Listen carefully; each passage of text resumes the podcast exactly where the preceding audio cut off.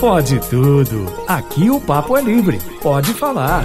Itacast, o podcast da Itatiaia. No ar, mais um Pode Tudo. Como você já sabe, todo domingo é assim, a gente troca ideia, bate papo e fecha aqui então.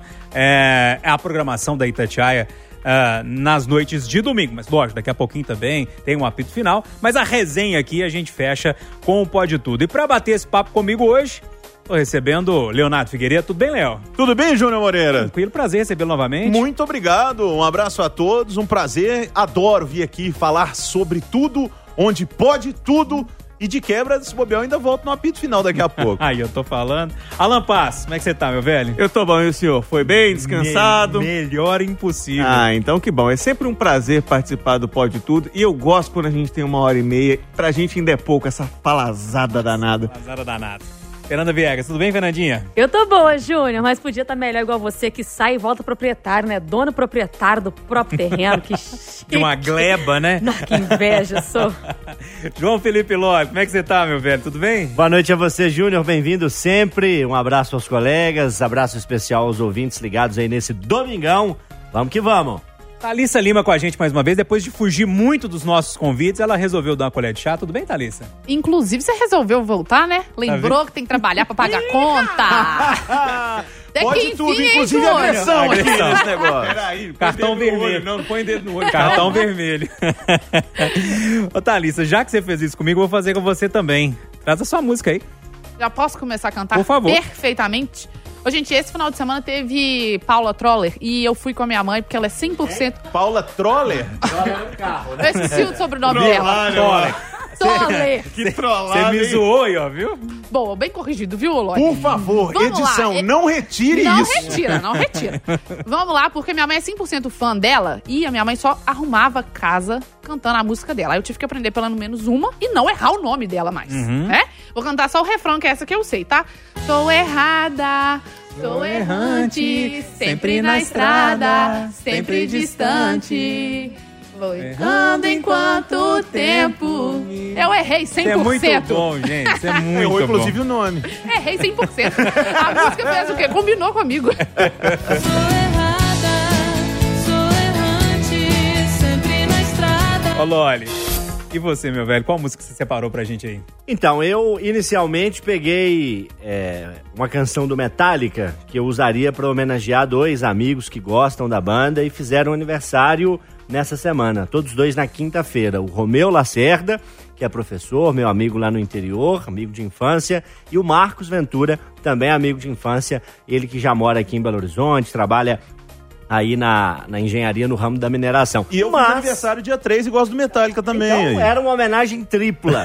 mas não será o Metallica, ah. porque eu me lembrei, na verdade, fui avisado pelo Rafael Vidigal, nosso colega aqui de Tatiaia, da parte musical, que o aniversário de Milton Nascimento é nessa semana. Oh. Quarta-feira o Milton faz 80. 8.0.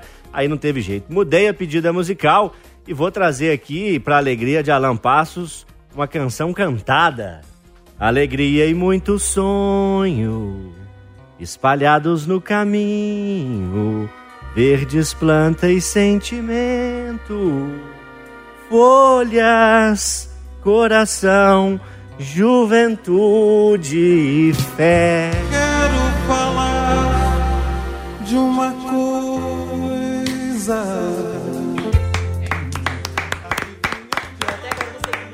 Sensacional. Coração, de estudante. É. Esperando chegar no é, refrão, entendeu? É. E eu fiquei esperando acabar. entender que era coração de estudante. Ô, Milton, foi uma homenagem, tá? É, não precisa ficar preocupado. o Viegas ficou esperando o refrão e eu esperando acabar.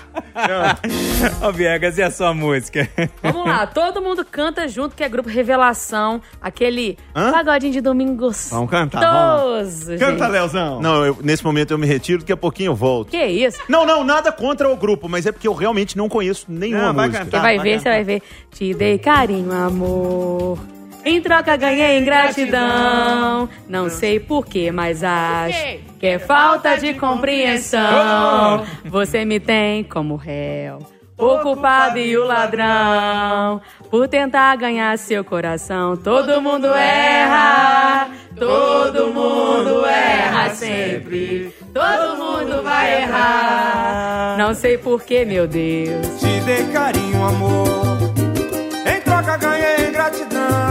Ah, bom demais. Essa Você moda é combinou boa essa demais. música com a Thalista do Todo Mundo Erra? Você viu, né? Sabia que ela tava aqui. Não, mas eu conheço essa música, essa é legal, tá? É? Bem É. escolhida. É a ingratidão pura essa música. E aí, Alan Passos, qual que é a música que você escolheu pra gente? Ah, hoje eu escolhi uma que vai todo mundo cantar comigo, é, esse pré-refrão e depois o refrão. A voz do anjo sussurrou no meu ouvido. Eu não duvido, já escuto os teus sinais. Que tu virias numa manhã de domingo. Eu te anuncio nos sinos das catedrais. Todo mundo. Tu vens, tu vens. Eu já escuto os teus sinais. A bruma leve das paixões que vem de dentro. Tá vendo, né, Esse é Léo? o seu Valença? o seu Valença. Viu? Eu, eu, gente, eu sou um profundo conhecedor musical. Essa é aquela música que dá pra fazer em ritmo de samba, de rock. Tem uma Forró. música na torcida do Cruzeiro que Verdade. é com essa mesma É base verdade, musical, verdade. melódica. Dá pra fazer de tudo com essa base melódica que é muito rica e muito bonita. Então a gente teve Paula Troller, tivemos também Milton Amor. Nascimento, Grupo Revelação, a gente teve Alceu Valença e você, Léo. Então, eu até. Eu tenho que participar mais do programa, porque eu gosto pra caramba, né? Aí eu mandei uma música pro Júnior e mudei, né? Eu tinha mandado pro Júnior a música Future Days do Pearl Jam. Porque eu tô passando por um momento. Né, difícil na minha família com a minha filhadinha que tá doente e eu cantei essa música pra ela quando a Rafa, minha filha, nasceu. Que é uma música, né, de, de, de um envolvimento de pai com filha e tudo. Tá na série do Last of Us no videogame, agora vai sair. Mas aí eu falei, não, não quero tristeza. Eu acho que tem uma música que representa muito bem o nosso momento político. Mas ninguém vai cantar comigo. Porque ela não é cantada, ela é uma trilha. Solta a trilha de Game of Thrones.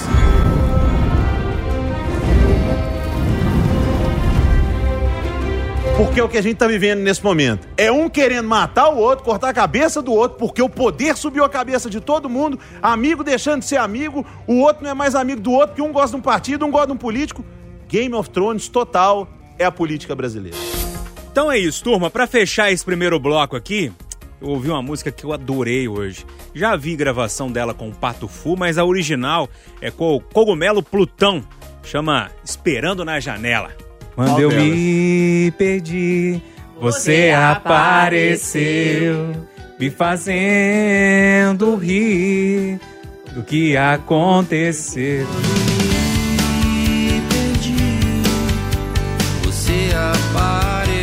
Turma, estamos de volta aqui com o nosso Pode Tudo, agora para debater, viu? Para trazer os temas aí. E, lógico, você que quer participar com a gente, vai escrevendo, vai mandando mensagem, que é sempre muito legal. Eu quero começar com a Thalissa Lima hoje, porque a Thalissa traz um tema sério para o nosso debate, que é a automedicação, é o uso indiscriminado de alguns medicamentos que são um pouco mais prejudiciais à saúde. Thalissa, explane seu tema aí, por favor.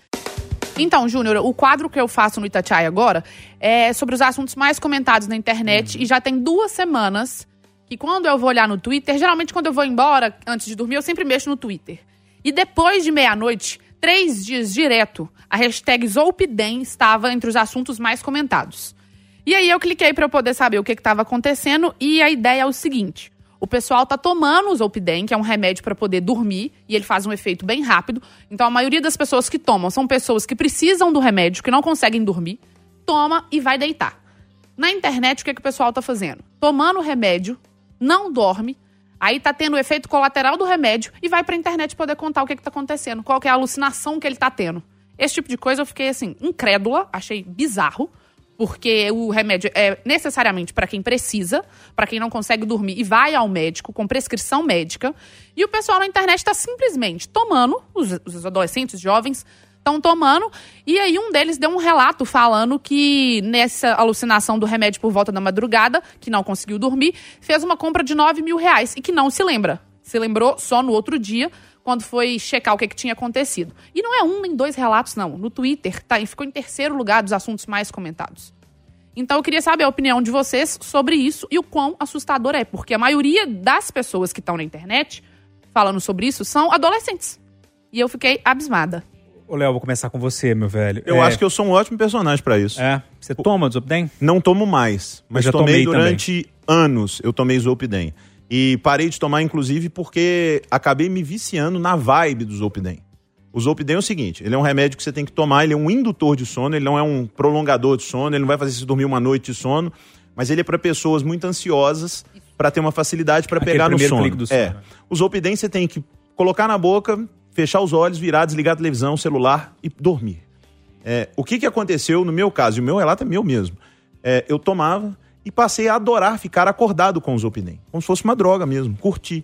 Eu tirava o volume todo da televisão, agiu dormindo, eu ficava assistindo jogos de NBA e aquilo me relaxava. Até pegar no sono umas duas, três horas depois. Só que nesse meio, por duas vezes, uma vez eu entrei no Super Nosso, comprei 12 quilos de picanha, não tinha nem onde guardar em casa, tive que distribuir para a família, no outro dia eu não sabia, e consegui a proeza de comprar uma viagem para Disney, eu, minha filha, minha esposa, com hotel, carro marcado, passagem, tudo isso. Chegando no outro dia, a Gil olhou o celular dela e falou: "Ô, amor, o que, que é isso aqui, esses Mickey e tal? Eu falei: que, que é isso, que Mickey, que isso e aquilo? Durante a noite, eu comprei, fiz as reservas, paguei a viagem toda das nossas férias para os Estados Unidos. Então, é, não é um remédio de brincadeira, não é brincadeira tomar remédio sem prescrição médica. Zolpidem não é brincadeira e o resultado pode ser muito ruim. Muito ruim. É, eu também tomei durante um tempo, porque eu trabalhava de madrugada e eu tinha que dormir às 5 horas da tarde, 5 e meia. Então precisava daquele primeiro estalo ali do sono. Lógico, com prescrição, prescrição médica, meu médico me passou, com todo cuidado e tal, com exames que foram feitos. Mas chegou um momento, eu estava voltando da Argentina um dia, eu tomei esse remédio que eu precisava chegar aqui e trabalhar. Eu falei, eu preciso dormir, eu não, não consigo dormir em voo, é, eu preciso dormir para eu conseguir trabalhar. E nesse dia eu coloquei ele debaixo da língua e ele não fez efeito nenhum. Eu só fiquei desse jeito que você falou, fiquei meio assim, zumbi. E aí a partir desse dia eu joguei o, o vidrinho fora, ele vinha no vidrinho assim, joguei ele fora e nunca mais coloquei na boca. Fiquei apavorado Ô, com aquele Júnior, negócio. se para pessoas como você e o Léo que precisavam já tinha esse, esse efeito, imagina para quem não precisa. pra quem não tem indicação Pra quem não médica. tem indicação médica e tá tomando só para divertir. Agora, como que compra? Então, eu tava tentando pesquisar isso e algumas pessoas na internet estavam comentando que até em site de Mercado Livre as pessoas estão vendendo. É duro, hein? Do mesmo jeito que compra droga, do mesmo É, jeito que compra arma, é, do mesmo verdade. jeito que compra várias substâncias que são proibidas. Só Na que- praça, perguntando para as pessoas com cinco minutos, quem quiser consegue. Como Não diz deveria. o Gabriel Pensador numa música, para quem quer comprar é mais fácil achar do que pão. É, mas assim, eu tenho a sensação que, na minha cabeça, né, a droga talvez era até mais fácil do que é, esse remédio. Porque você já comprou um remédio por é, prescrição médica na farmácia? Vocês já foram? Aí você leva não sei quantas gigas, eles preenchem um monte de coisa, uma Assina. confusão, né? Enfim, vai- vai, entender.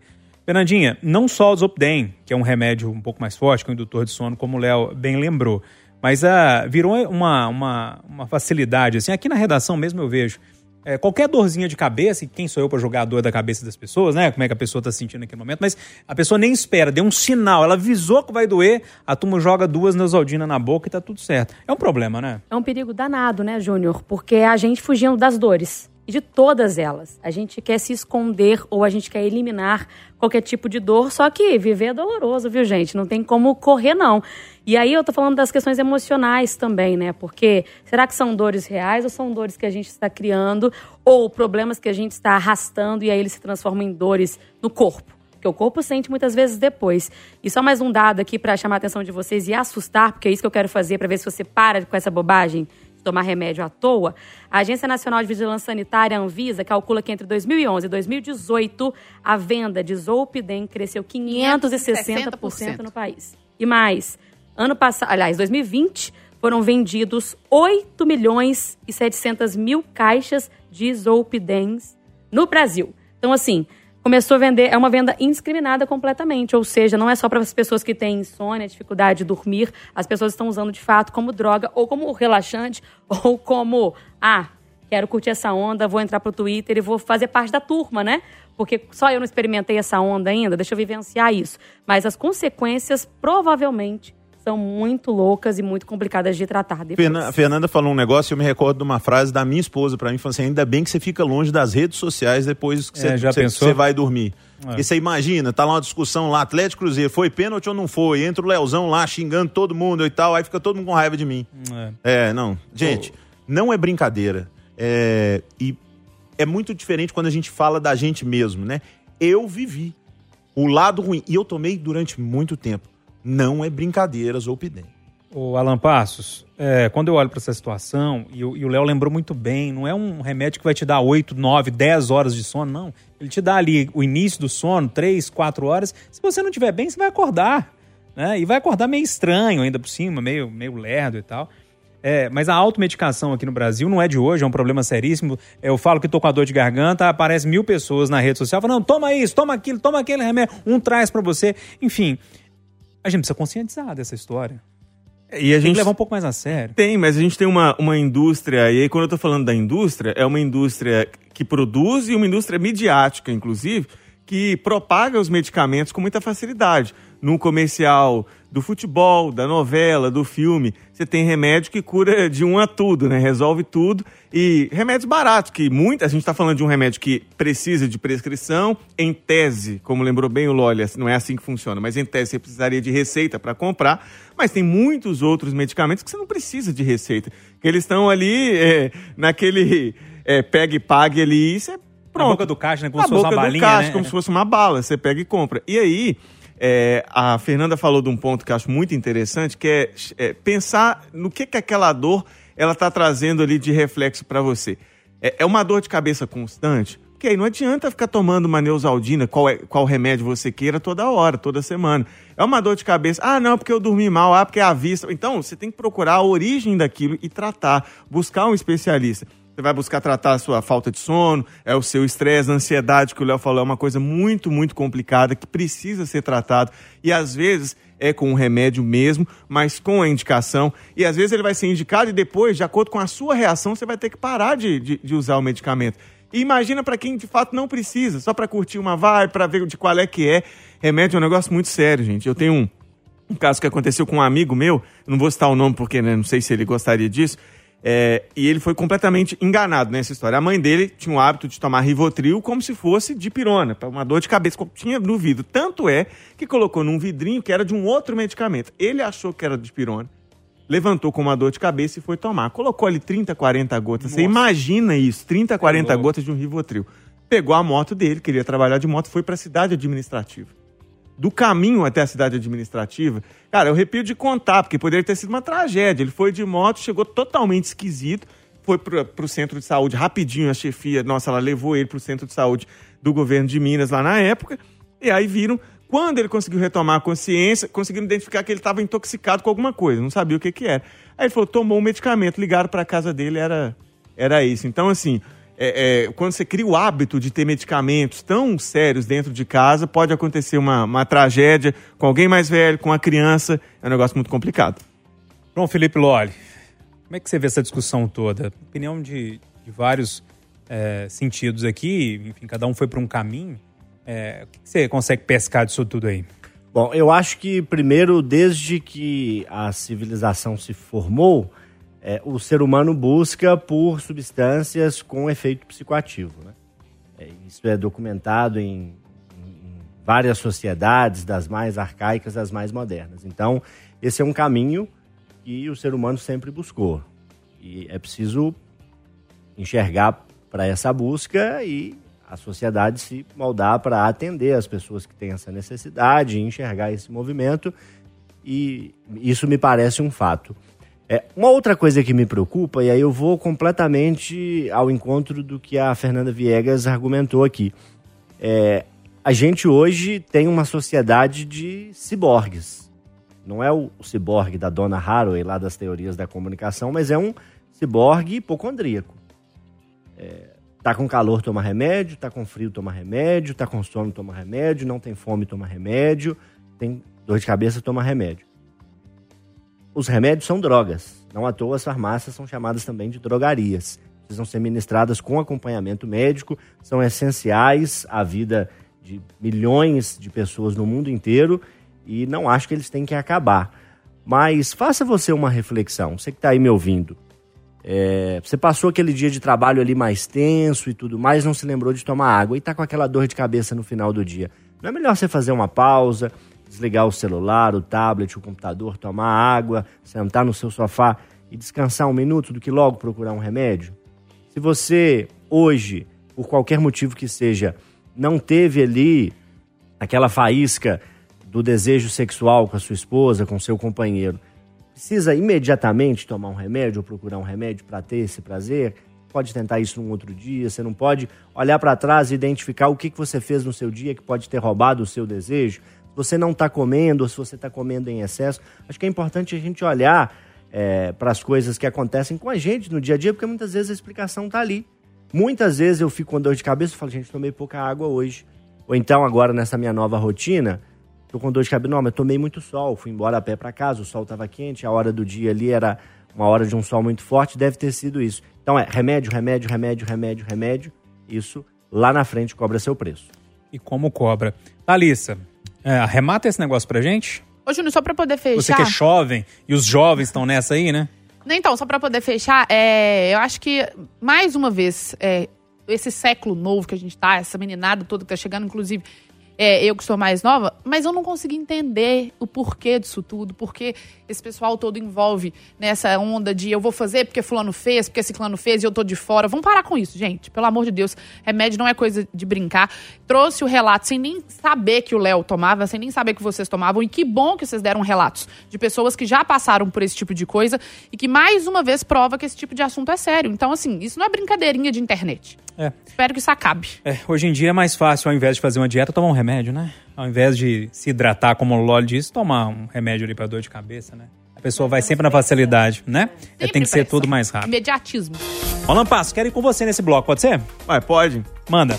Eu quero falar sobre eleições, mas sobre o comportamento do eleitor. E aqui, especialmente, no nosso caso, enquanto eleitor, enquanto cidadão, porque enquanto jornalista a gente está amplamente envolvido com o processo da- das eleições. É, inclusive o Léo, que é da área esportiva, mas assim, a gente estava batendo um papo outro dia é, em off, um papo Verdade. muito enriquecedor sobre política, sobre cenário. É bom Verdade. ver, compartilhar com os colegas de outras áreas quais são as opiniões, as impressões sobre cobertura, sobre o cenário em si. É, mas eu quero focar com vocês, gente, como é que está o comportamento de vocês na rede social. É, vocês tiveram que, é, que são termos hoje em dia da moda, silenciar alguém, vocês deixaram de seguir alguém. Claro, eu não vou pedir para que vocês fiquem citando nomes, porque a gente está num período complicado até para isso, mas vocês se viram incomodados com alguém, seja famoso, seja do seu convívio, que você gostava, e por não concordar, não com a posição política, mas com a forma que expressa, vocês deixaram de seguir, vocês tiveram que sair de algum grupo de WhatsApp, silenciaram para evitar, porque assim, até escrevi para o Júnior durante a semana, é preciso falar sobre política, mas tem hora que é muito chato falar de política com determinadas pessoas. Você é esse tipo de pessoa que lida muito bem, você teve que, que mudar. No meu caso, já vou adiantar aqui, Júnior, algumas pessoas eu silenciei, algumas eu deixei de seguir, e gente que eu gosto muito, espero que mude o comportamento quando esse período passar, eu apenas, sabe quando você silencia o story do Instagram? Sabe, Ah, porque você quer silenciar essa pessoa? Não quero que ela pare de falar. Ela tem o direito de falar o que ela quiser, arque com as né? consequências. Mas eu acho que cada um tem direito também de selecionar o que quer ouvir ou não, diante do momento que a gente está. Como é que vocês estão lidando com isso? Perfeito. Eu vou começar com a pessoa mais pacífica dessa mesa, na minha opinião, que é o João Felipe Loli. Loli, eu peguei 10 dias de folga, é, e aí eu fiquei muitos desses dias, eu fiquei lá em Passatempo. Fiquei alguns dias lá. É, em cidade pequena, a política é diferente, né? E, e aí todo mundo sabe que eu sou jornalista, a maioria sabe, sabe que eu trabalho com isso aqui na Itatiaia. Mas assim, eu não aguentava mais. Se eu sentasse no- na venda do Deco lá, pra, pra comer um bolinho de carne, tomar uma Coca-Cola. Quem vai ganhar, Júnior? É cinco. Não, cinco Você vai votar pessoas- em quem, É Júnior? isso, é isso. E as pessoas não percebem muito que isso tá incomodando, né? É a mesma coisa do, do, do caminhoneiro, ele tá de férias, eu peço pra ele dirigir um caminhão pra mim. Tipo, não faz sentido, o cara precisa descansar daquele assunto, né? É lógico, a gente entende, todo mundo. Mas que.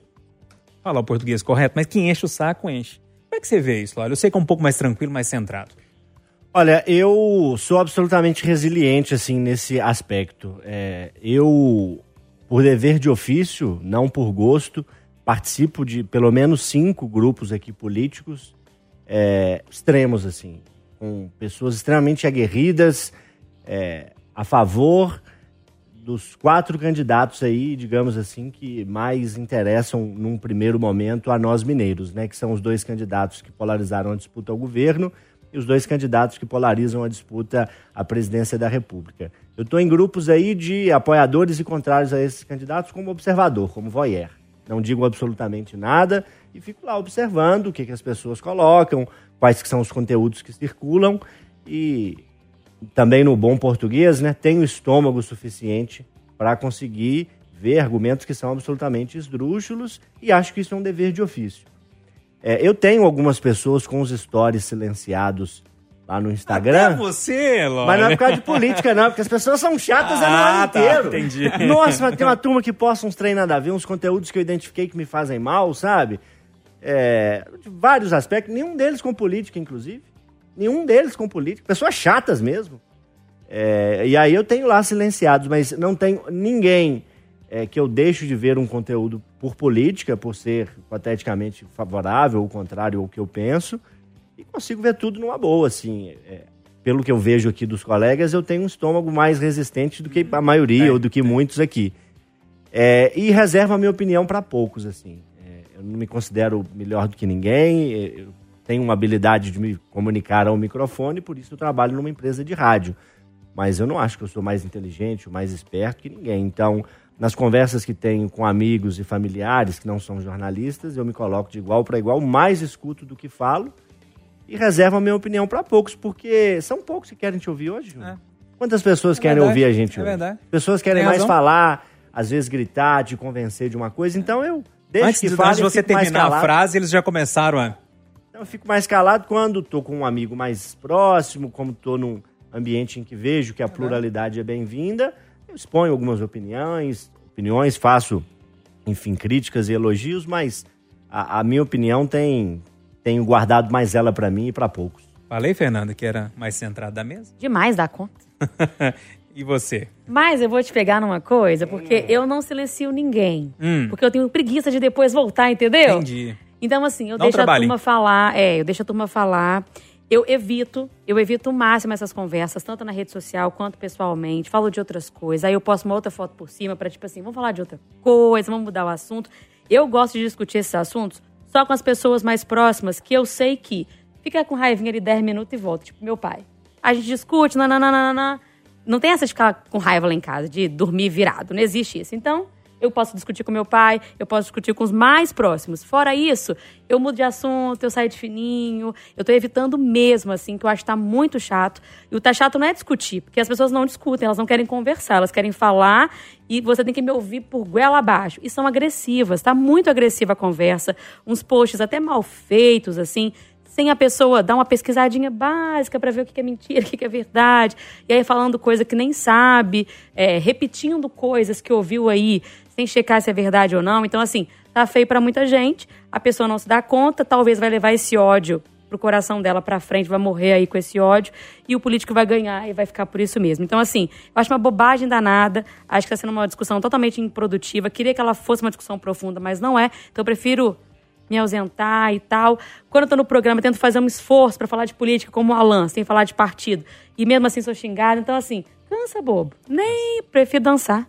Thalissa, a paciência dela, se o LOL é o mais centrado da mesa, a paciência da Thalissa é menos 22, né?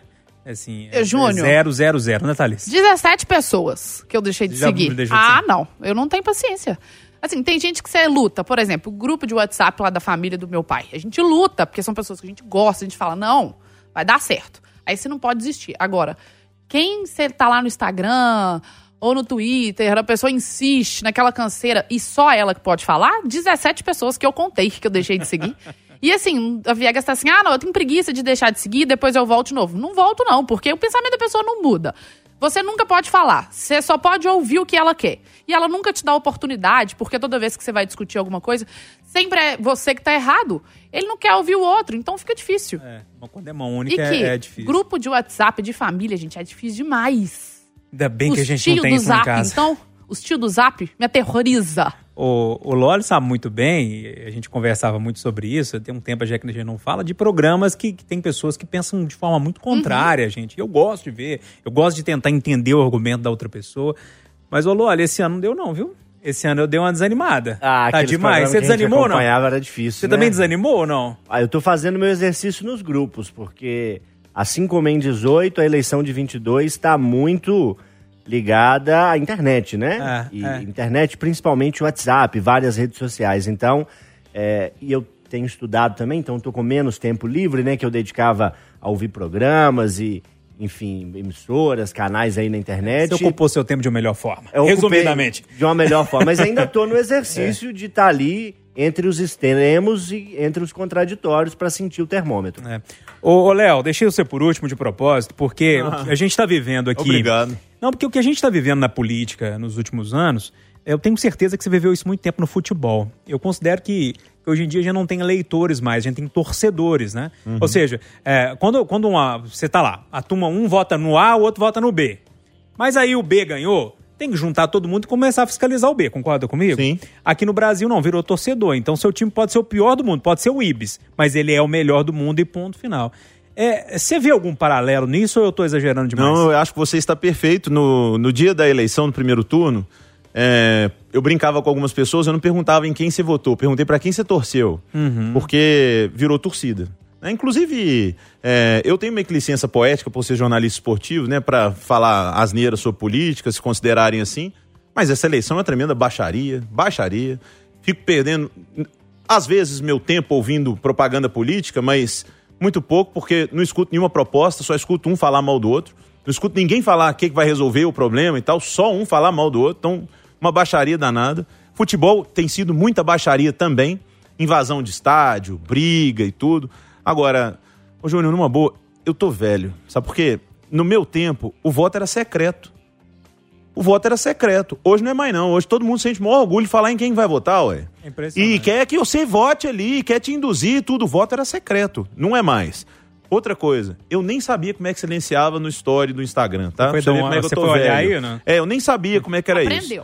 É, e, e o que está acontecendo na política é exatamente o que acontece no futebol. As pessoas não querem discutir, elas querem te convencer.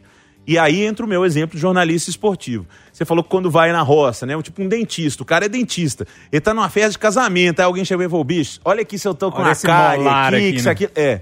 Com jornalista esportivo é é exatamente a mesma coisa. Parece que eu sou um ignorante, que eu não sei nada de política, de cultura, minha vida não tem mais nada, que eu não tenho uma filha, que eu não tenho. Que eu vivo só de futebol. Chego em um lugar para que time você torce. Mas por que, que você torce? Não, você não torce pro Real Madrid, você tá mentindo. Você torce pro Atlético, você torce pro Cruzeiro. Não, não é isso. Sabe, tem vontade de man- mandar para aquele lugar. E virou isso na política. Ninguém quer discutir. Eu, Alain e Marcelo, outro dia, Foi. tivemos uma Marcelo discussão super legal na cantina sobre, cara, e se votasse no fulano? E se fosse fulano? E se desse cenário? Isso é uma discussão. Mas as pessoas não querem isso. Elas querem te convencer, como no futebol. Como alguém chega pra mim e vira e fala assim: Ô Léo, e o Hulk no Galo, hein? Aí eu falo: Ah, cara, o Hulk tá, tá melhorando. Tá isso. Não, não, não, mas ele é esse aqui. Ele não quer saber minha opinião. Ele quer me convencer daquilo. A política virou a mesma coisa, infelizmente. Alan, é, morei muito tempo em cidade do interior, inclusive trabalhei com rádio no interior, então tinha esse contato, assim, é, com a questão de apuração de voto. Na época ainda era A a cédula, né? cédula e Papel. tal. Já vi muita, muito es- escrutinador que chamava, né? Comendo cédula, enfim. É novo, histórias, né? histórias. Sou um pouquinho novo, né, Thalys? Mas lá no interior, época de, de, de, de- de política, e eu falo de prefeito, era mais ou menos o que está acontecendo agora, só que é, em nível nacional. Parece que a gente virou uma, uma grande cidade pequena no país. Sabe como é que é? Parece. Exatamente isso. Porque é aquela picuinha, aquele negócio, sei lá.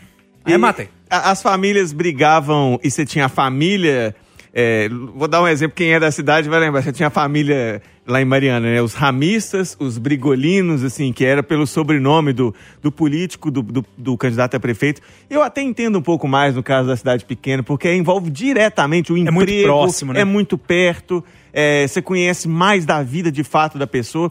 Mas vou te falar, não quer dizer que a mentira foi criada na política agora, não. Mas os debates eram muito mais do quem fez, fez, quem deixou de fazer em tal período. Hoje o Léo falou muito bem, assim, tá uma baixaria. E eu não vou culpar os candidatos aqui, não, tá? Porque eu acho que eles estão dando ao povo, aos torcedores barra eleitores deles, o que essa galera quer. É isso que eles querem. E a gente vai ter, daqui a pouquinho, né? Daqui a pouco mais de uma semana, um país mais dividido do que está, independente de quem vencer as eleições. Eu silenciei algumas pessoas, vou voltar com elas assim que passar isso, se elas mudarem o comportamento. Se não, vou querer que elas se comportem só como elas comportam na vida real, porque na internet também tem gente que se transforma pra pior. Você tem razão. Toma, é uma discussão importantíssima, né? Então, faça-se, faça aí a sua autocrítica. Será que você está sendo um desses chatos que a gente está falando aqui? E turma, pros dois lados, viu? Não não é questão de lado político, não. Pros dois lados. Você tá sendo esse chato? Pensa aí direitinho, né? Porque tá difícil de aguentar. Pode tudo pra conversar, pra debater. Léo Figueiredo tava reclamando aqui no intervalo. Pô, tá muito sério hoje. Tá muito sério, Léo? É, eu tava esperando um daqueles temas calientes da Fernanda Viegas, velho.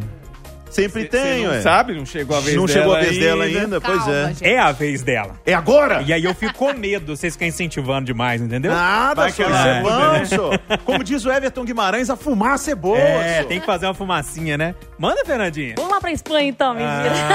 Ah, Olha, pra Espanha é sempre ótimo. Madrid, olha só, coisa maravilhosa. Pois é. Barcelona. Sucesso. Não, eu tentei, sua, mas é que eu quero falar do Catar e aí lá não pode. Não pode essas coisas. Não pode beber, não pode um monte de trem lá no Catar. né? Ah, não pode, não? Na verdade, olha só. Os influenciadores estão em alta, estão na moda e tal. Inclusive, o Luva de Pedreiro participou lá do Bola de Ouro na França, brasileiro e tal, influencer. Aí, a CBF já disse que vai levar influenciadores também lá para a Copa para ver se a população brasileira, a torcida, volta a se encantar com a seleção e tal. Ou seja, o pessoal está sempre apelando para esta que é a profissão do momento. Mas é profissão ou não é? Por que tanto preconceito ainda com as pessoas que ganham dinheiro fazendo alguma coisa na internet? Por que, que é uma tarja, nem sempre tão boa assim, de influenciador? Da grana dá. Muita gente consome informação por essas pessoas. Mas vocês ainda acham que tem essa, esse olhar distorcido, assim, um olhar meio, hum, é influenciador, isso não é serviço, poderia estar fazendo outra coisa, vai estudar? Qual é a opinião de vocês? Ô, Léo, é. Se dá dinheiro e paga as contas. É, eu, eu achei que você ia me perguntar porque eu vou pro Catar, né? Nossa orelha. Não, não. Eu achei que ele ia me perguntar porque É. eu vou fazer a cobertura da Copa do Mundo. E se tratando da cartilha que foi feita, e o Thiago Reis colocou muito bem, feita pela Gil e pela Alessandra, a esposa do Thiago, né? A minha esposa e a Alessandra fizeram Ah, tem a uma cartilha. cartilha? A car... Não, não, a cartilha que é da FIFA parece que foi a esposa da gente Entendi. que fez. Tipo, Não fazer nada. cara, pra, pra você ter uma ideia, a gente tá indo com uma equipe muito grande, a, a Thaís, que é do marketing, vai com a gente, mas a gente não pode nem cumprimentar a Thaís lá em público. Você não pode chegar e bom dia, Thaís, dá um abraço Dá um abraço nela. como a gente é não, acostumado não, não, não, não pode. Então, então tem certos comportamentos que precisam ser respeitados. Eu me preocupo com o tipo de influenciadores que estarão lá e fazendo o quê? Porque para tirar uma foto lá, se você pega uma pessoa de fundo, se fotografa uma pessoa e ela se sente invadida por isso, você pode ser preso. Você precisa de autorização para tudo lá. Então, vai ser lógico que existe a tem lei jeito de do jogar Catar. bola nesse lugar, não? Pois não é. tem jeito de transmitir, joga fazer nada. Existe a lei do Catar e existe a lei da FIFA.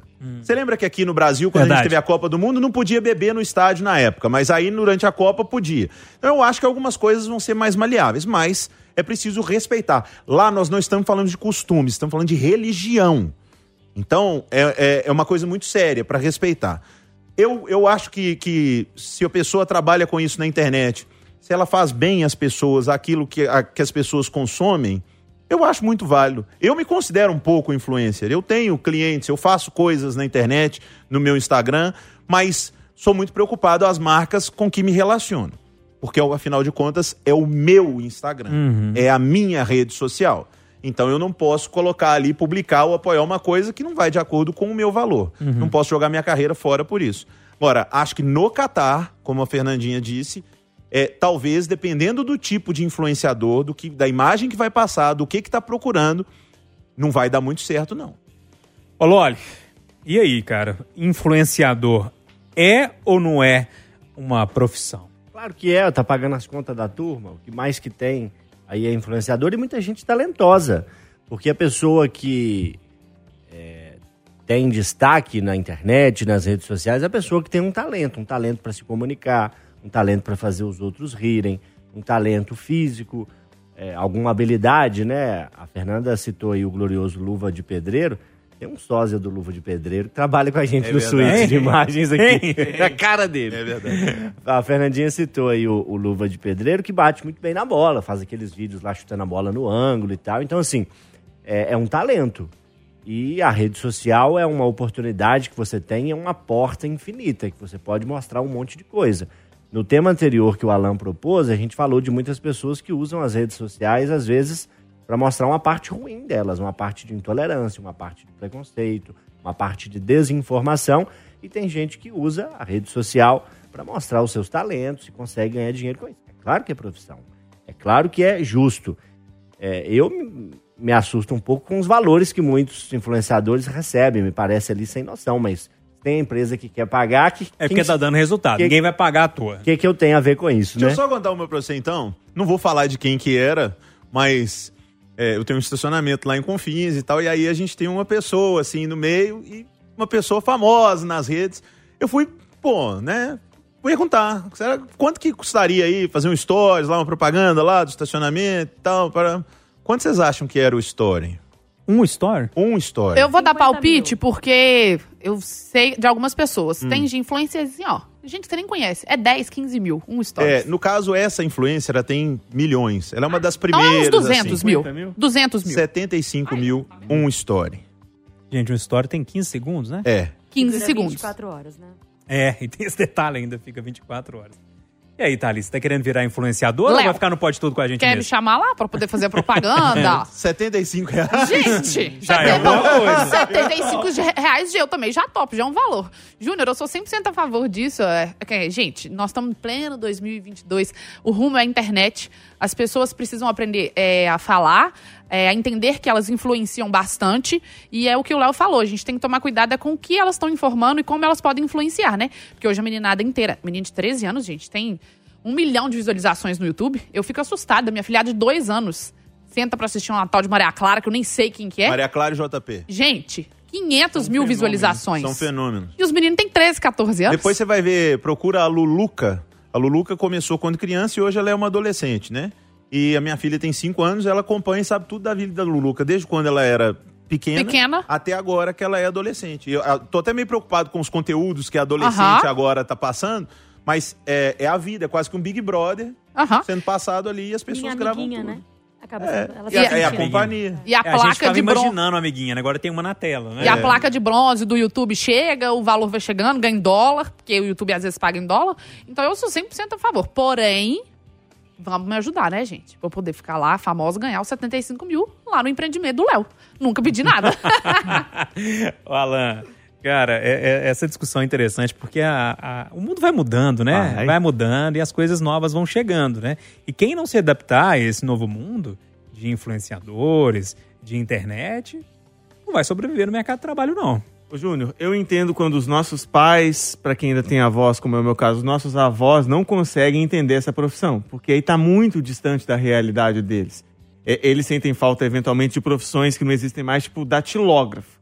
Porque eh, tinha na época deles, então é muito normal que as profissões elas vão acabando e outras profissões elas vão surgindo. Esse preconceito que hoje enfrenta essa galera, é, outras áreas já enfrentaram mais do que enfrentam até hoje em dia, mas que ainda enfrentam também. Tipo a gente mesmo, rádio do interior, quantas vezes você não ouve? Você trabalha também ou só mexe com rádio?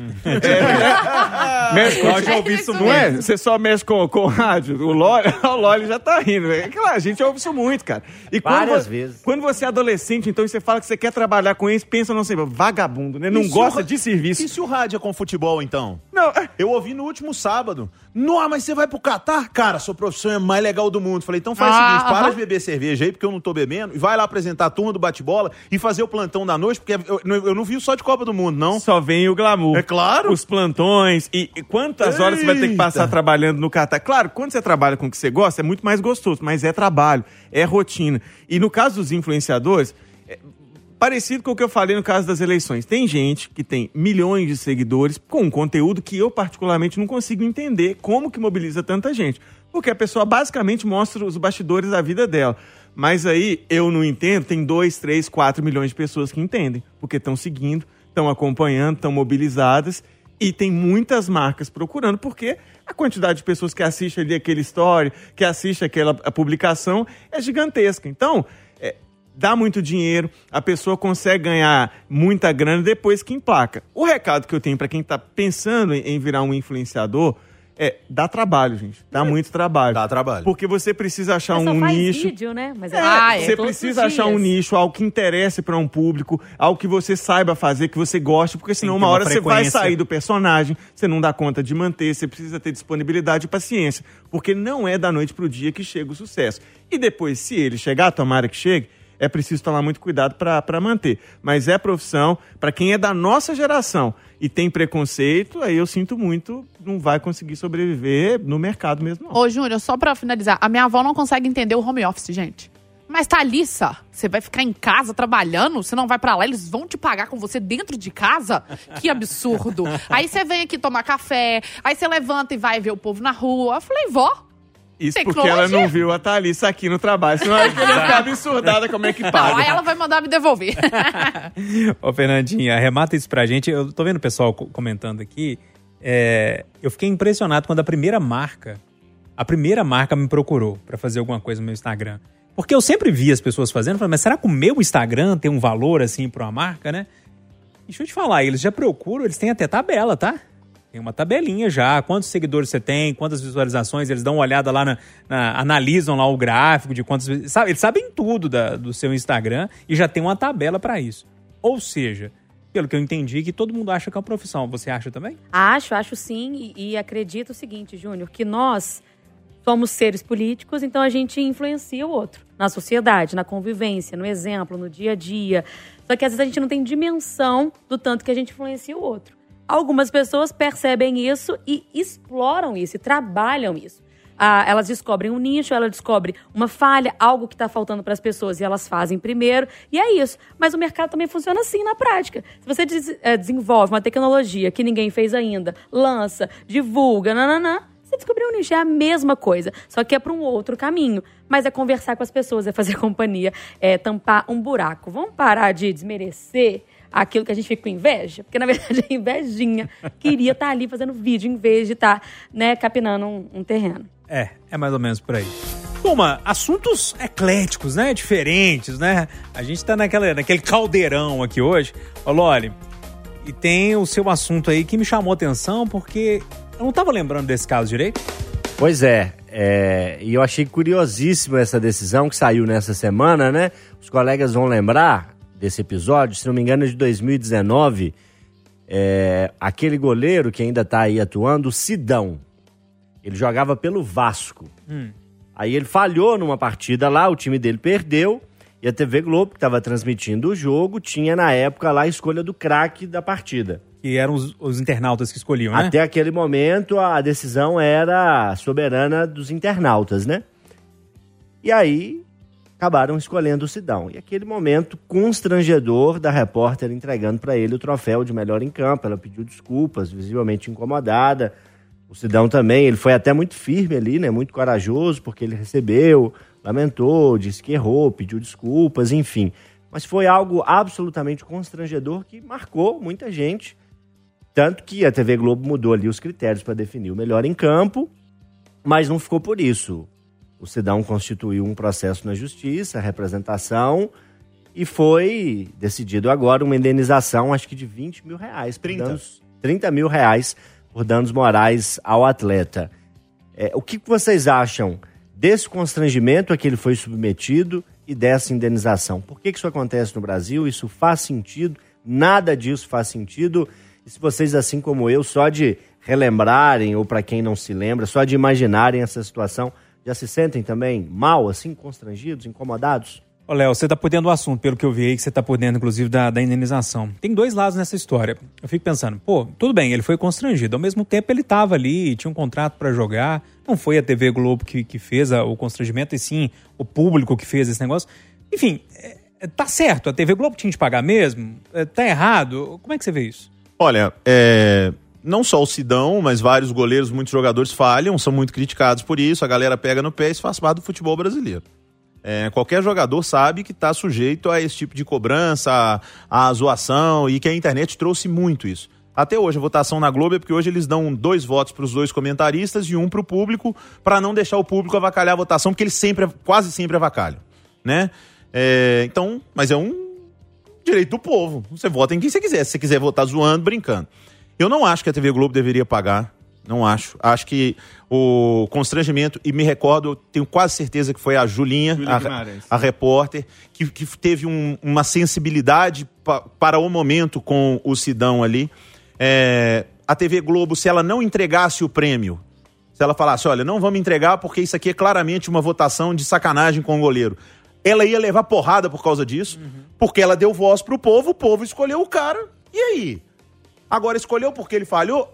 vo- né, nós estamos deduzindo. Mas e se por quê? Ele tomou dois frangos, mas ele pegou uma bola que julgaram que era melhor escolher. Gente, Mas não foi isso. não, eu sei, mas eu tô dizendo, a votação foi popular.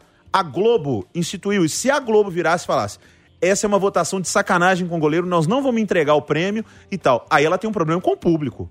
Porque ela instituiu para o público votar. Então, eu acho que foi lamentável o episódio, mas acho que é um escárnio de falta de educação da nossa sociedade mesmo, sabe? A TV Globo levaria chumbo ali de qualquer jeito. Se ela não entregasse o prêmio pro Sidão, a opinião pública ia falar, pô, nós votamos no cara, vocês não entregaram por quê? Então não é a gente que escolhe. Ela sairia de vilã de qualquer jeito. E acho que o Sidão, na época, e ele deu entrevistas sobre isso, a Júlia se colocou, na época ele entendeu que a TV Globo também ficou constrangida com aquilo. Depois, uma ação na justiça contra a TV por isso, eu não concordo. O Alan já prumou o corpo, já respirou fundo, já coçou a cabeça. Pode discordar? Nossa, eu discordo muito de vocês dois. Pode ficar à vontade. É, é, mas é muito mesmo. Porque o Léo citou alguns pontos. E assim, ah, você vai ficar rebatendo a posição do Léo? Não, porque é importante alguns pontos que o Léo colocou para que eu possa fazer Claro. o contraponto. É, Você não quer participar da turma do bate-bola, não? É todo dia isso. E é isso que é gostoso. A gente não vai brigar, não vai se ofender e vai. Nós é não como- brigamos outro dia aqui nem por causa de pra falar de política. política, vai brigar por causa de futebol.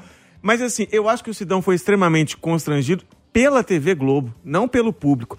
Quando vocês falam que o cara que tá em campo, num grande clube como é o Vasco, um uma posição tão disposição como é o goleiro, que ele tá sujeito a esse julgamento do público, eu concordo 100% ao julgamento do torcedor.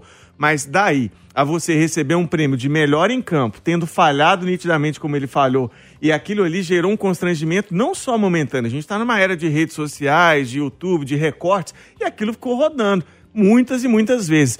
Pode não ter o Sidão percebido o impacto que aquilo poderia ter para a carreira dele. O Sidão já não era um goleiro jovem naquela época, ele já tinha mais de 30 anos. E já não era bom. e já não era bom, um bom goleiro. Assim. Ele teve bons momentos em times menores, quando Uhum. conseguiu oportunidades em times maiores, mostrou ser um goleiro, no máximo, ok.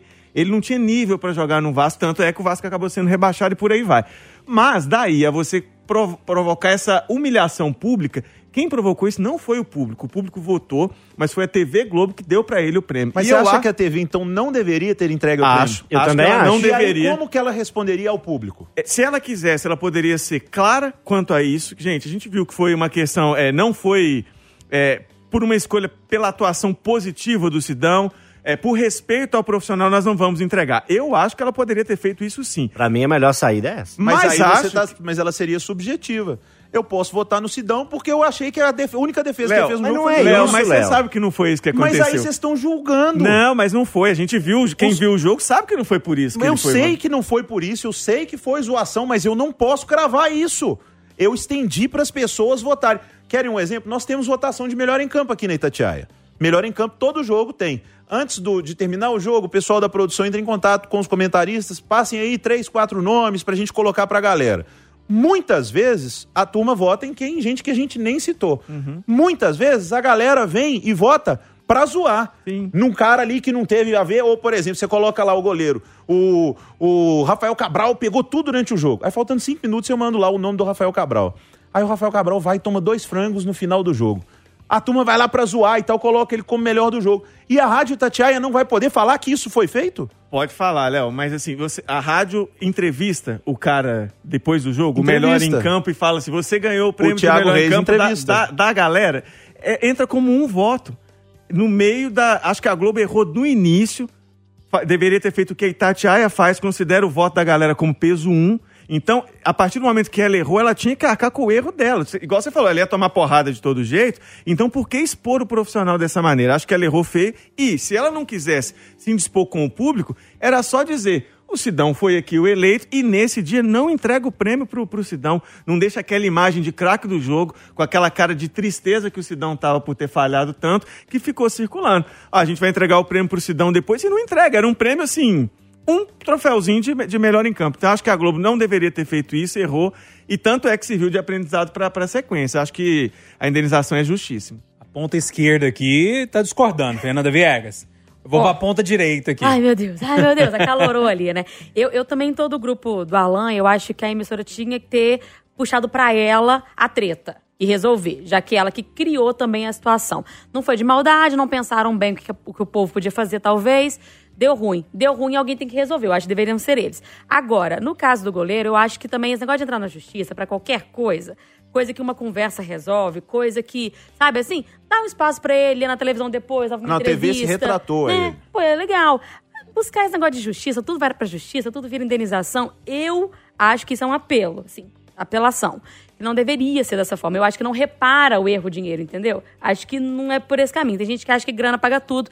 Eu não acho. Acho que o constrangimento continua, porque o vídeo tá aí. Se você quiser buscar lá, você acha ele ainda, né? A não ser que você entre pro YouTube tirar o vídeo. Mas pedir grana, eu acho que, sabe, assim, parece que não teve conversa. Já que teve, será que precisava ter ido pra justiça? Vai por esse caminho, é mais interessante? Tudo agora vai ser judicializado? Não gosto. E aí, ô, ô, Júnior, eu, sei que meu tempo já acabou, mas só pra deixar claro, eu não acho que o Alan está errado, não. Eu só não concordo com a justiça e a cobrança de valor em dinheiro. Eu acho que a atitude da Globo de entregar foi constrangedora, tanto que eles mudaram o prêmio, mas ela levaria porrada de qualquer jeito, entregando ou não entregando. Só que depois disso, com o constrangimento que a própria repórter passou ao entregar o prêmio, a TV se retratar, ele se pronunciar, ele ir para a justiça quanto a isso, é que eu acho que passou. O resto, o episódio constrangedor, eu não. Todo mundo não concorda, discordo. mas não concorda. É Mais ou menos. Ô, Thalys, e você? Como é que você vê essa situação? Ô, Júnior, eu acho que o jogador brasileiro já precisa entender que a internet é da zoeira. Pra começar, você joga bola, então algum dia alguém vai fazer uma zoeira com você. Você nem jogar bola, Não né? precisa de jogar bola, não. É. Aqui, ó, o começo do Pode Tudo aí, quem tava ouvindo. Vamos lá, a manota. O troller vai virar, né? O troller vai virar um dia. Então, assim, é, eu sei que foi uma coisa meio inofensiva ali e tudo mais, mas eu acho que se ele tentasse levar por esse lado, não precisava, né, zero necessidade de ter levado isso pra justiça, mas se ele se sentiu tão ofendido assim, e se ele tivesse levado pro lado de, nossa, realmente foi uma brincadeira, nananã, e se eu fosse ele, tinha feito isso. Não, gente, não precisa de me pedir desculpa, não. Deu pra poder entender, eu falhei ali, nananã. Agora, só porque o pessoal entregou o prêmio pra ele. E que aí, depois desse bafafá todo, ele entrou na justiça. Isso é falta do que fazer, né? Ele tá querendo é dinheiro. Já passou um tempo, já resolveu os BO. dinheiro assim pro 30 mil. jogador de ah, futebol, né? pelo amor de Deus, 30 João. mil. Mas se bem que na época que ele tava ruim do jeito que tava, uns 30 mil deve ter ajudado, né? Dá pra pagar uns Mas- stores. Mas os Ah. 30 mil é de agora. É de Não agora. entrar na justiça contra a Thalissa. Ô, Alan, quanto você vai querer? Ô, Loli, arremata esse negócio aí pra gente. A decisão é dessa semana, cabe recurso e só pra fechar, todo mundo se lembra quando, não sei se era a Copa do Mundo, escolheram esse jogador com esse sobrenome que era reserva, melhor em campo, né? Que Pra quem tá- Você lembra de- desse, né? Pra quem tá ouvindo a gente, o Campo Loli tá mostrando o celular, tá? Esse é o Kudela. Ah, é. Que na verdade se fala Kudela, eu É, descobri. O Galvão arrumou um outro nome pra falar, pra ele fugir disso. Meu Mas, gente, Deus. mas isso aí, pra quem é é narrador o esportivo, tem futebol vários brasileiro. Léo. O, mi- o amigão mais o Antero, hein? É, peçam ao Mário Henrique Caixa pra narrar pra você um jogo de vôlei entre Brasil e Cuba. Pessoal, a gente tá caminhando pro fim aqui do nosso Pode Tudo. Saiu fumaça aqui, viu, no bloco anterior, viu, Você Rafa se querido? inspirou aí, ué? Por quê? Pensou o último bloco, né? É, deu, deu confusão. Eu trouxe a turma do bate-bola pro podcast. Até parece que eu não tô acostumado com conversa de redação, né? Novidade pra você. É. Ô, Léo, qual que é o seu tema aí? Vamos seguir nesse negócio do esporte aí, né? É, então, a gente pode transcender um pouco do esporte, mas eu acho que é. Tô trazendo aqui nessa, nessa semana, mais uma vez, o Mbappé, jogador francês do Paris Saint-Germain, voltou às manchetes porque quer sair novamente do Paris Saint-Germain. Se considera infeliz lá e tudo. E eu acho bem feito pro Paris Saint-Germain, que deu o clube para ele, para que ele ficasse lá. Aumento, transformaram ele no jogador mais bem pago do mundo, prometeram mundos e fundos para ele. Se deram o clube para ele, ele considera que o clube é dele, ele vai mandar. Então, bem feito pro Paris Saint-Germain que fez isso. Mas aí, tivemos também nessa semana o time do Cruzeiro que está pouquíssimo interessado nesse restante da Série B e agora está perdendo jogos, perdeu o jogo em casa. O Atlético muito cobrado porque não tem a mesma motivação do ano passado. No programa no Bastidores, o João Vitor Xavier trouxe que os jogadores do Atlético não querem voar se não for voo fretado. Então, pô, jogador de futebol é super bem tratado. Será que isso está certo, cara? Será que jogador de futebol, porque realmente já tem um salário alto e tal, os caras merecem ser tratados assim como semideuses? Thalys, a gente tá mimando demais os jogadores? Ah, tenha dó. Pelo amor de Deus. Eu, 100%, Fala, conta pra sua avó como é que é. 100% Ela vai- mimados, zero necessidade. Primeiro que já começa com esse tanto, com esse valor absurdo que eles recebem. Pra mim já começa aí. E aí, a partir do momento que você já recebe esse valor absurdo, você ainda precisa ser mimado, você precisa de voo fretado. Não pode falar um pouco disso. Ah, você não vai jogar esse jogo, não. Aí dá um chute lá no banco, te tira 20 minutos antes. pelo amor de Deus, que me tirou. Meu filho, você não é o rei, não. Tenha dó, tenha paciência. Vamos lá, porque assim, tem você e mais 22 jogadores ali ainda. E não só vocês, nós estamos aqui, ó, no, no mundo, no Brasil, passando por várias dificuldades, que o Mbappé tá achando que o time é só dele. Não, gente, eu, eu discordo plenamente. Acho que eles merecem ser tratados normalmente como todo mundo. Já tem um salário absurdo que eles recebem e não precisa de ficar passando pano pra esse povo, não. Ô, ô Loli, é lógico que, que o meio do futebol é um recorte da nossa sociedade. Eu tenho notado no dia a dia, sou um pouco mais crítico a isso, essa turminha nova que tá chegando, realmente ela tá muito mimada. E os jogadores são um recorte dessa geração. Eu acho que muita gente esquece que o esporte é coletivo. É claro que tem o melhor jogador, tem o pior, tem o mais velho, o mais novo, a promessa, o que está se aposentando, mas no futebol e na maioria dos esportes, é, as competições são coletivas. Claro que o tenista, é, jogador de ping-pong, o piloto de, de alta velocidade, ele tem, esses atletas têm realidades um pouco mais distintas, mas o esporte primordial no Brasil, que é o futebol e a maioria dos esportes, tem essa característica coletiva. As pessoas esquecem disso. O Mbappé não vai ser campeão sozinho de nada. Se não tiver um bom goleiro, se não tiver uma boa saída de bola, se não tiver alguém que faça o lançamento, ele não vai ser campeão de nada. Então, primeiro, a galera esquece que o esporte é coletivo. E segundo, a galera esquece a realidade em que vive, né? Porque exigir voo fretado, é, exigir é, é outras regalias que não fazem sentido, é, as pessoas esquecem que país que elas estão vivendo. Né? Nem na Europa, pelo que eu sei, é assim tem uma outra lógica, ok, os países são mais próximos, as estradas são melhores, ok. Mas nem em países com ligas esportivas mais ricas os times viajam assim. Vai ficar exigindo isso aqui no Brasil? Me ajuda aí, né? Fernando, chamar marido da Dica e o Antônio Zé Peririnha, meus pais, para tomar conta dessa turma, eles vão melhorar com poucas conversas. Graças a Deus, né? Então É. convoca, viu, Júnior? Eu tava, inclusive, conversando com o nosso Léo Martiniano, operador aqui da rádio, num dia, né? O pós-jogo do Cruzeiro, que o Cruzeiro perdeu em casa, eu brava, reclamando e tal.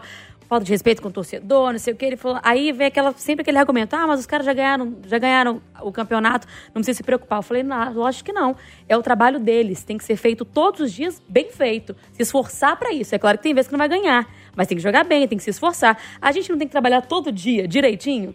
Não tem que fazer o melhor que a gente pode todos os dias? Qualquer profissional não tem que se dedicar todos os dias? Por que, que eles podem se dar o luxo de um dia não se dedicar? Isso não tá certo. Eles recebem para jogar futebol, é o trabalho deles. Então eles têm que se dedicar ao máximo. É lógico, o cara não vai dividir uma bola para não machucar, porque ele não precisa daquilo ali. Concordo. Não precisa também exagerar. Mas ele tem que se dedicar. Tem que. Pô, o reserva. Caras não têm que mostrar, né? Agora que eles têm que entrar em campo e mostrar pra que, que eles vieram, pra tentar lá na frente ser titular. Não, eu acho um absurdo os caras não jogarem direito, abrir as pernas. Eu acho falta de respeito com o torcedor, com quem vai no campo, com quem paga, com quem quer, se dedica a eles, com quem aplaude eles na internet. Acho assim, uma falta de respeito completa. E tem que lembrar que é serviço. Serviço tem que ser feito todo dia bem feito. O Alan, é, é lógico, que você, lógico que você pode comentar o todo, e, e o e o Léo trouxe vários exemplos aqui, mas nesse recorte específico que a Fernanda trouxe, me parece ser muito subjetivo, porque eu vi o último jogo do Cruzeiro, a turma tava na vontade que parecia a final de campeonato. Acho que é, mas eu não sei se estava com vontade, acho que a turma estava no descontrole. Que, que é diferente. Para mim foi incompreensível aquele de descontrole no caso específico do, do Cruzeiro. É, o árbitro que apitou, particularmente, acho ele muito ruim. O Wagner Tá, do Nascimento problema. Magalhães é muito ruim. Mas os lances de expulsão não tem do que reclamar. Os caras xingaram, ofenderam o juiz e no outro foi uma falta para amarelo. O primeiro foi, foi um cartão bobo. Eu só queria fazer o seguinte recorte, Léo. O futebol, é, se a gente separar o futebol, é mais ou menos como a nossa sociedade. É, porque, assim, esses jogadores que têm regalias e que têm é, o mundo em volta deles, eles são o quê? 1, 2% do universo de jogadores. Então você tem, como é na nossa sociedade, muita gente correndo atrás, lutando. Um dia ou outro a gente se sente por cima da carne seca, mas sabe que na roda completa a gente tá numa posição mais para baixo e tem um pedacinho lá em cima que acha que o mundo tem que girar em torno deles. E acho que assim é o futebol. Porque os jogadores, como um todo, eles são. O cara tem uma vida muito difícil. Esse trem de viagem em voo fretado, isso é para quando você chega num altíssimo nível de Série A, do Atlético, Cruzeiro está de volta, os grandes clubes. Então, o jogador de grande clube, ele tem que entender que ele está realmente, assim, que ele é um privilegiado. Fruto, claro, do esforço dele, mas que ele é um privilegiado no meio do futebol e na sociedade. E que o trabalho dele é diferente, sim, dos demais. Ele não é só chegou, treinou, jogou, jogou. Tem milhões de pessoas que estão ali torcendo e que estão tendo a vida emocional mexida por eles. Então, se o cara não conseguir perceber é, a, a grandeza e o diferencial da, da profissão, e mais do que a profissão, da missão que ele escolheu pra, pra vida dele, cara, daqui a pouco ele se torna vazio e passa muito rápido, tá? A profissão de jogador. Ô, Léo, arremata aí. Então, nesse jogo que você citou do Cruzeiro, o Cruzeiro não conquistou a Série B, não conquistou acesso brigando com o juiz ou dando pancada em adversário, foi jogando bola. Então, isso tá pano de fundo nesse momento para a turma que está completamente desinteressada com esse restante da Série B. Mas eu Eles concordo. não têm esse direito? Não, não Tem tem. não? Sabe por quê? Porque senão o Cruzeiro tinha que virar pra eles e falar assim: vou parar de pagar, ano que vem a gente volta a pagar. Vocês param de trabalhar, a gente volta a pagar no ano que vem. Ô, Léo, mas Recebe rigorosamente em dia. Mas Eles lá- não cumpriram a tarefa? Ué, Com louvor? Então vou te dar um exemplo claro. Ô, Júnior, não faz raiva, não, o Júnior. o Júnior- e, e daqui a pouco ele fala que tem que encerrar o programa. Ó, vou te dar um exemplo claro. Estamos eu e você aqui. Pode tudo. Aí o Diogo Gonçalves, nosso presidente, chama lá e fala: Ó, o programa foi sensacional, pode tudo esse ano, foi legal pra caramba. Agora em outubro batemos a meta. Atingimos a audiência que era pro ano todo. Então quer dizer que no próximo domingo, então, eu posso faltar. Ou então eu posso nem ligar pros temas que você tá passando. Ou eu posso tratar com desinteresse? Não, eu sou um profissional. Eu sou pago para fazer meu trabalho. Jogador também é. O contrato está em vigência, são pagos em dia. Eles têm que jogar todos os jogos com o mesmo interesse. Ah, mas é humano. Eu sei que é humano. Eu também não tô no meu melhor dia todos os dias, nem você, nem ninguém. Mas são profissionais e tem que ser profissional todo dia. Repete que o salário está sendo pago em dia, porque para cruzeirense isso é muito bom de ouvir. Só, pera, silêncio, silêncio, silêncio, silêncio. Rigorosamente em dia. Mas eu concordo com você, tá? Era só pra fazer uma fumaça. Pessoal, não dá tempo pra muita coisa. A gente fa fala azado, hein, Alan? Falazada danada. Nossa senhora. Mas Jesus. teve bom, não teve? Teve, animado, né? Obrigado mais uma vez, viu, meu Um velho? abraço, tá? E me chama sempre aí que todo domingo nós estamos de volta. É sempre um prazer ter você aqui. Valeu. Fernandinha, Valeu demais, gente. Tava com saudade de você. Você fala assim, foi uma delícia, uma né? delícia. Hum. falou ali. Abraço, meu velho. Fica com Deus. Hum, que delícia! boa noite, boa semana. Votem com juízo e responsabilidade, pensando no futuro. Um abraço. Thalissa, sempre bom você aparecer por aqui, tá? Beijinho, viu, Júnior? Apesar de você não gostar muito da gente, a gente gosta de você. Amo vocês.